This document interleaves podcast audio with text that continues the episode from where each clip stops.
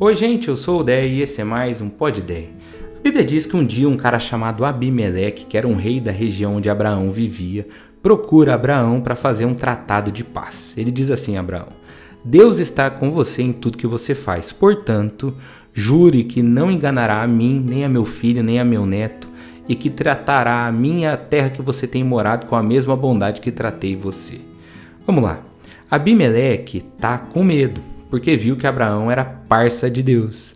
A gente teme aquilo que a gente não entende. Chegou alguém novo no seu trabalho para uma posição que nunca existiu e essa pessoa é chegada do chefe, você instantaneamente se sente ameaçado ou ameaçada.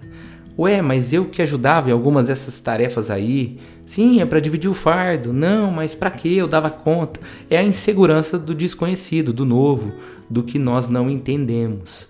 Mas Abimeleque não está só com medo. Ele tem um trauma, na verdade, um trauma de Abraão. Ele pede que Abraão não o engane, porque ele já tinha sido enganado por Abraão no passado. Eu não sei se você sabe, mas como Abraão mudou muitas vezes de cidade, ele temia como seria tratado nos novos lugares. Da mesma forma como você temia o primeiro dia de aula ou o primeiro dia no trabalho. Mas o medo de Abraão era mais intenso e mais específico. Ele achava Sara, sua esposa, muito, muito linda. E que bom!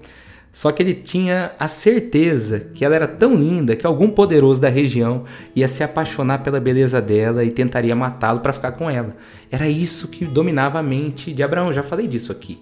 Ele fez isso duas vezes, esse migué que ele deu. Então ele dava esse migué.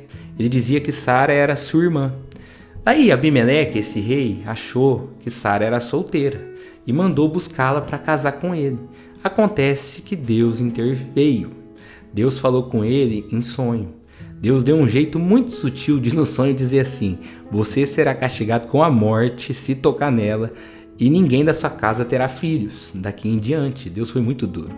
Abimeleque, que tem juízo, devolveu Sara deu presentes para ela como pedido de desculpas por tudo que ela tinha passado e tem essa conversa com Abraão, porque assim, ó, cachorro picado por cobra tem medo de linguiça, é o ditado. Se eu já fui enganado uma vez por uma pessoa, pode ser que eu seja de novo. É o pensamento automático que Abimeleque tem.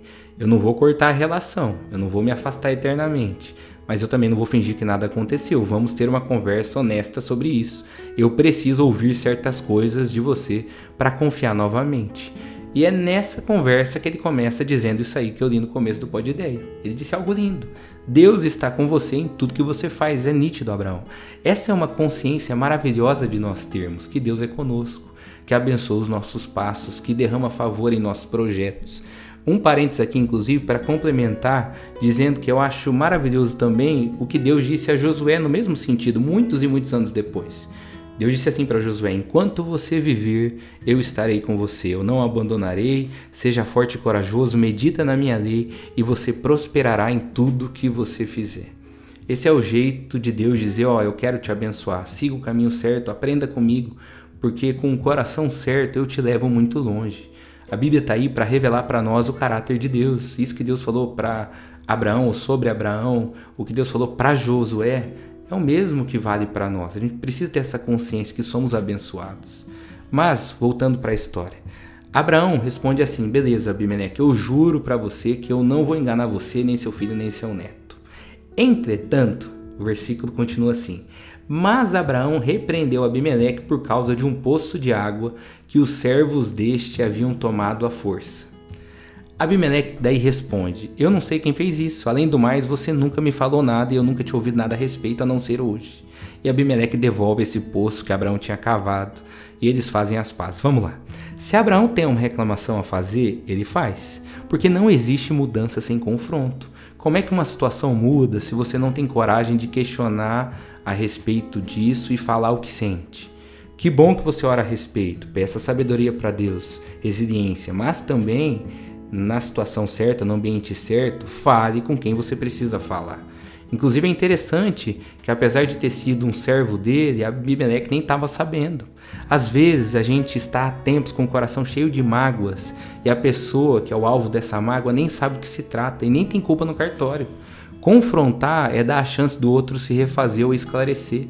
Jesus mesmo não tinha medo do confronto. Ele confrontou religiosos e as suas interpretações. Ele confrontou a multidão quando estava ensinando. Ele confrontou seus discípulos em N situações. Chegou a chamar Pedro de Satanás por causa de uma fala dele. Eu acho que esse texto é muito rico porque fala de quão abençoados nós somos, mas também fala da postura que nós devemos ter confiando nesse Deus que cuida de nós. Como é que você pode acreditar que Deus é contigo, mas viver sempre com medo da vida, das pessoas e do futuro?